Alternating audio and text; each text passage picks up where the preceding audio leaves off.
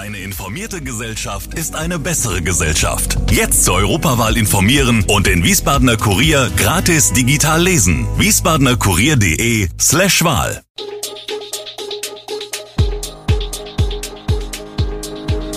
Gude, unser morgendliches News Update.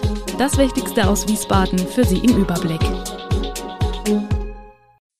Guten Morgen aus Wiesbaden an diesem 29. November. Wiesbaden kratzt an der 300.000er Marke, Landespolizei will in Wiesbaden bleiben und was die Gassoforthilfe für Verbraucher bedeutet. Das und mehr hören Sie heute im Podcast.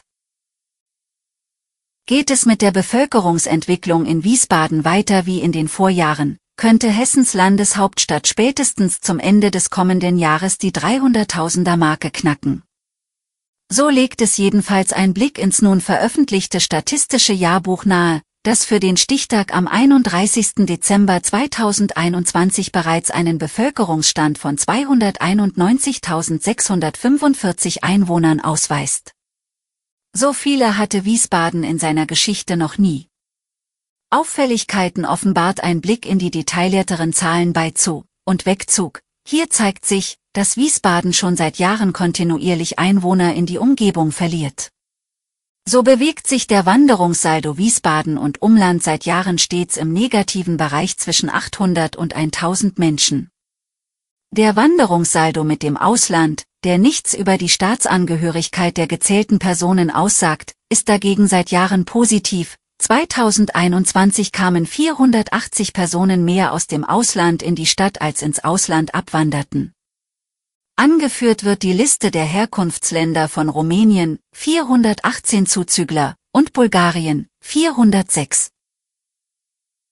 Vorfälle im Umfeld von Wiesbadener Schulen haben in den vergangenen Wochen zu erhöhter Besorgnis bei Eltern geführt. Erwachsene sollen Grundschüler angesprochen und ihnen zum Beispiel Süßigkeiten angeboten haben, wenn sie, laut Angaben der Kinder, mitkommen.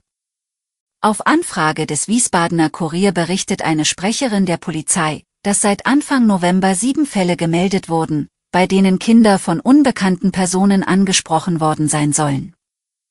Die Kriminalpolizei prüfe und bewerte gerade alle fallbezogenen Informationen.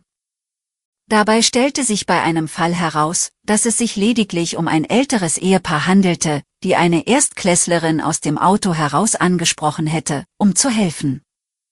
In den anderen Fällen seien die Ermittlungen bislang ergebnislos verlaufen, es hätten sich jedoch auch keine Hinweise auf eine strafbare Handlung ergeben. Die gemeldeten Sachverhalte sind sehr unterschiedlich und entspringen nach ersten Befragungen auch teilweise der lebhaften Fantasie der Kinder, sagt die Sprecherin. Der Polizei zufolge kommt es mit Beginn der dunklen Jahreszeit vermehrt zu solchen Meldungen. Es solle vermieden werden, Informationen ungeprüft und ungefiltert, auch in sozialen Netzwerken, weiterzugeben.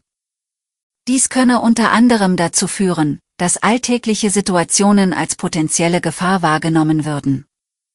Kinder zu sensibilisieren ist nie falsch, Panikmache ist aber nicht angebracht.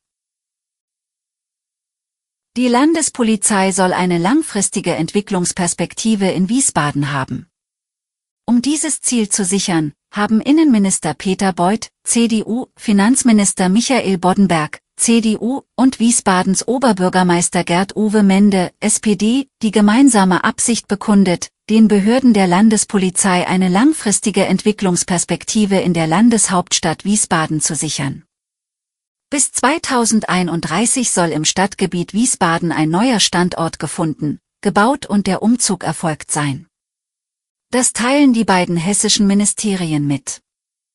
Ziel der Vereinbarung zwischen dem hessischen Innenministerium, dem hessischen Finanzministerium sowie der Landeshauptstadt sei die Zentralisierung der derzeit im ganzen Stadtgebiet verteilten Standorte der hessischen Landespolizei sowie des künftigen Flächenbedarfs. Neu untergebracht werden sollen das hessische Polizeipräsidium für Technik, das hessische Bereitschaftspolizeipräsidium sowie die Hochschule für öffentliches Management und Sicherheit. Anfang 2023 kommen Gaspreisbremse und Strompreisbremse.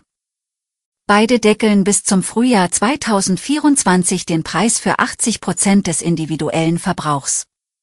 Um Millionen Menschen schon vorher zu entlasten, hat die Bundesregierung eine Dezember-Soforthilfe für Gas- und Fernwärmekunden auf den Weg gebracht. Im Dezember übernimmt der Staat für alle Verbraucher die Gas- und Fernwärmerechnung und zahlt den im Dezember fälligen Abschlag. Das Geld fließt direkt an die Versorger.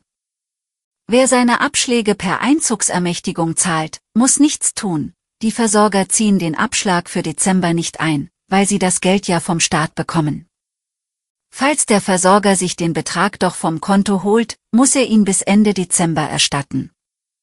Bei vielen Mietern kommt die Hilfe erst irgendwann im Jahr 2023 an. Vermieter müssen die Dezemberhilfe ihrer Mieter in die nächste Jahresabrechnung einfließen lassen.